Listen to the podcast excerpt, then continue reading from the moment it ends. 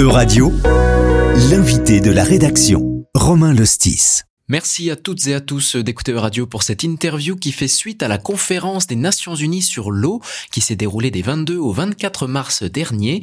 Nous recevons Antonella Cagnolati. Bonjour Antonella Cagnolati, anciennement directrice du Congrès des pouvoirs locaux et régionaux au Conseil de l'Europe. Vous êtes à présent présidente de Solidarité au Europe, une organisation non gouvernementale présente à Strasbourg et que vous avez cofondée et qui, avec le secrétariat international de l'eau, regroupe des citoyens et organisations engagés pour atteindre l'accès de tous à l'eau potable ainsi qu'à l'assainissement. À ce titre, des membres de votre équipe étaient présents à New York lors de cette conférence des Nations Unis sur l'eau 2023. Alors durant cette interview, nous allons dresser ensemble les grands enjeux auxquels nos sociétés euh, doivent déjà faire face en termes de gestion de l'eau. Mais d'abord, euh, revenons sur euh, cette conférence. C'était la première fois depuis 40 ans que se tenait une telle conférence internationale sur l'eau. La dernière fois, c'était en 1977.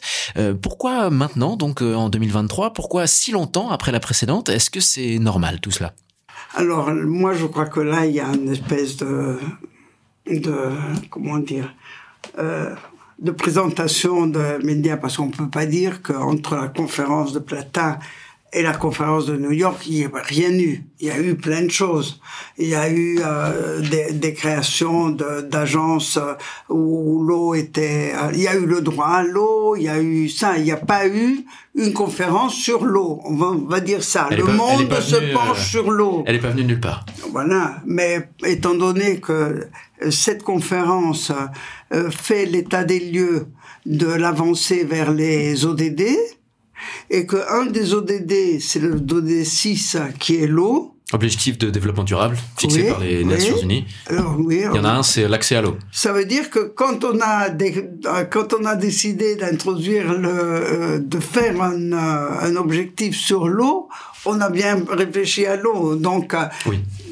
Donc, selon vous, c'est pour marquer davantage les esprits Oui, parce que le, le grand comité ou le, la grande agence des Nations Unies qui s'appelle Nations Unies Eau, c'est ça?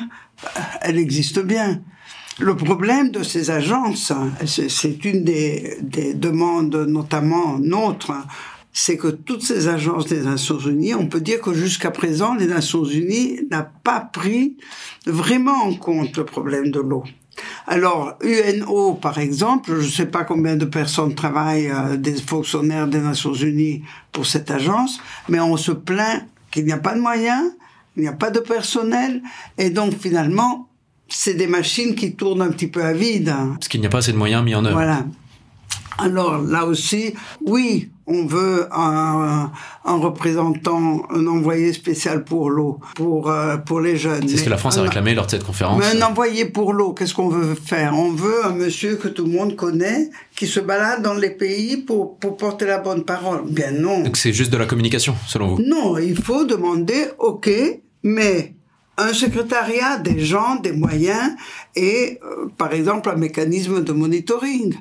Avec un calendrier, des actions à mettre en œuvre. Avec euh, l'obligation de rendre des comptes. Je, je prends un terme un peu brutal, mais c'est ça qui compte. C'est pour ça que je dis que maintenant, c'est l'heure de faire pression sur les gouvernements qui s'engagent, mais pas de façon contraignante. Ils mettent pas un signature en dessous, ils s'engagent et oui, nous reconnaissons, enfin, on connaît. Oui, puisque vous preniez l'exemple du droit à l'eau qui a été décidé en 2010 par les Nations Unies. L'accès à l'eau et à l'assainissement est un droit de l'homme ah depuis 10 ans. Comment faire Et vous, vous me disiez qu'il y a encore 2 milliards, voire plus, de personnes qui n'ont pas accès à l'eau. Ah c'est paradoxal. Donc selon vous, c'est parce qu'il n'y a pas assez de moyens de, de ah contraintes pour, euh, pour Il n'y a pas de, assez de moyens et moi je dis souvent, on ne passe pas de la déclaration à l'action. Euh, c'est comme une convention. Une convention, et pourtant une convention, on l'a fait, les pays se mettent d'accord, ils la signent, ils sont à, je sais pas, à 40 à la signer, et euh, on voit tout de suite le filtre apparaître au moment de la ratification, quand il faut la ratifier, c'est-à-dire il faut la passer dans les parlements, il y a tous les intérêts divers et variés qui se réveillent. La ratification est compliquée. Et seulement quand il y a un nombre minimum de ratifications, la convention peut être mise en œuvre. Et eh ben, je peux vous dire qu'à ce moment-là, le délai est énorme et la mise en œuvre ne correspond pas aux attentes que le texte suscite quand il est adopté. Et donc là, vous restez sur ce même euh, état d'esprit un peu désabusé à la suite de cette conférence. Beaucoup de beaucoup d'engagement, peu de non, peu de moyens euh, mis en œuvre? Non, moi je crois que cette conférence a vraiment euh, mobilisé beaucoup de monde. C'est-à-dire que euh, euh, toute catégorie confondue, toute catégorie confondue, euh, société civile et institutions ont compris que le moment était grave. Ça oui. Mais est-ce qu'il y a une espèce de priorité? C'est vrai qu'on est dans un monde aujourd'hui difficile. Euh, L'énergie, la guerre, euh, la, des, des taux de- de- d'inflation qui grimpent aux étoiles. Donc la situation difficile. Mais j'imagine que dans les gouvernements, on va dire, on stigmatiser un peu comme ça, il y a des priorités. Et je crois que l'eau n'est pas encore priorité top. Mais là, il faut se dire, on veut vraiment on veut vraiment, il faut mobiliser des... D'ailleurs, nous, dans nos appels, on, on demande des financements. Des gouvernements qui disent oui, on y met le paquet. et, et pour l'instant, non. Non, non, c'est ça. Donc Alors, vous, vous euh, partagez le, le constat d'Antonio Guterres quand il dit que l'humanité est en train d'épuiser goutte après goutte Oui. l'eau. Mais C'est oui. à ce point-là euh, non, non, dramatique. mais je suis, elle est un peu, elle est un peu alarmiste, hein, la, la déclaration de Guterres, mais euh, elle est réelle. Ça va peut-être alarmer la société civile, je veux dire les les gens, vous, moi, nous, on connaît un peu les mécanismes des gouvernements. Au gouvernement, on va dire oui, c'est vrai, mais il y a d'autres priorités. Il y a le développement économique, il y a ci, il y a ça. C'est ça le problème. Mais donc selon vous, la, la priorité en termes de gestion de l'eau, ça devrait être quoi? L'assainissement? Ben, l'eau et l'assainissement, c'est indissoluble. Le- on a tendance à négliger l'assainissement et à préférer l'accès à l'eau. Mais pour l'instant, on a l'impression que c'est l'agriculture qui est la principale bénéficiaire de l'eau. On en a drastiquement besoin aussi de l'agriculture. Comment faire la Ah, balance entre ces Oui, différentes ça euh, c'est c'est à priorités fait. Ben, euh, il faut euh, euh, améliorer le rendement agricole, ça c'est certainement. C'est ça, il y a la science qui, qui doit aider à ça, dans les méthodes, les méthodes de production, parce qu'il y a aussi de la perte euh, là-dedans. L'agriculture, j'y vois, euh, j'y vois la, la, la technique la technique, l'économie de, parce que évidemment c'est des énormes consommateurs. Peut-être une sélection dans les productions, les productions plus économes en eau sont quand même, euh, quand on pense, il paraît le, le maïs, je n'ai pas, moi je suis pas spécialiste des chiffres, mais c'est, il paraît que c'est impressionnant. Le maïs demande une quantité d'eau. et la, la viande encore plus. Oui. Récupérer l'eau. Parce que, euh, je veux dire, ça fait sourire parce que ça fait penser à des temps passés où il y avait des grandes, euh, dans, dans des fermes, il y avait des grandes bidons avec, on récupérait l'eau de pluie. Oui, il faut récupérer l'eau. Et on le fait pas. Sauf dans des grandes bassines.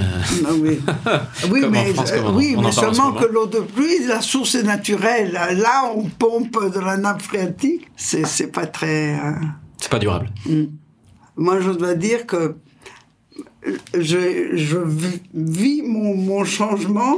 J'ai vu récemment, moi je suis italienne et je suis dans la région du Pô, qui est la, le fleuve le plus important d'Italie, qui est riche en eau, qui, qui est, euh, c'est lui qui arrose, si on veut, cette plaine du Pô, qui est euh, une richesse euh, agricole et tout ça. Et maintenant, le niveau du Pô est tragique. Il se meurt. Alors Et ça, ça m'a tellement impressionné. Pour retrouver le niveau qu'il faudrait pour cette saison, il faudrait qu'il pleuve un mois et demi sans arrêter. Hmm. Est-ce qu'on se, on conçoit ça? Il y a une partie de, des choses qui sont irréparables, qui sont perdues.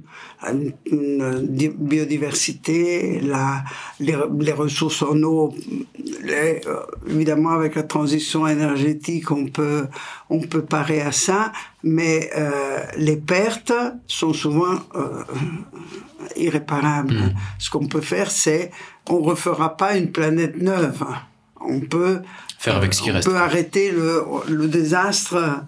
On peut arrêter euh, que l'on meure, si on veut. En tout cas, moi, je vous dis un grand merci, euh, Antonella Cagnolati, pour euh, nous avoir partagé ces éclaircissements euh, ici sur Radio euh, à propos d'une gestion plus coordonnée et plus raisonnée, espérons-le, euh, en matière de ressources euh, hydriques, ici en Alsace et euh, dans le monde en général. Merci à toutes et à tous euh, pour votre attention. Euradio vous a présenté l'invité de la rédaction. Retrouvez les podcasts de la rédaction dès maintenant sur euradio.fr.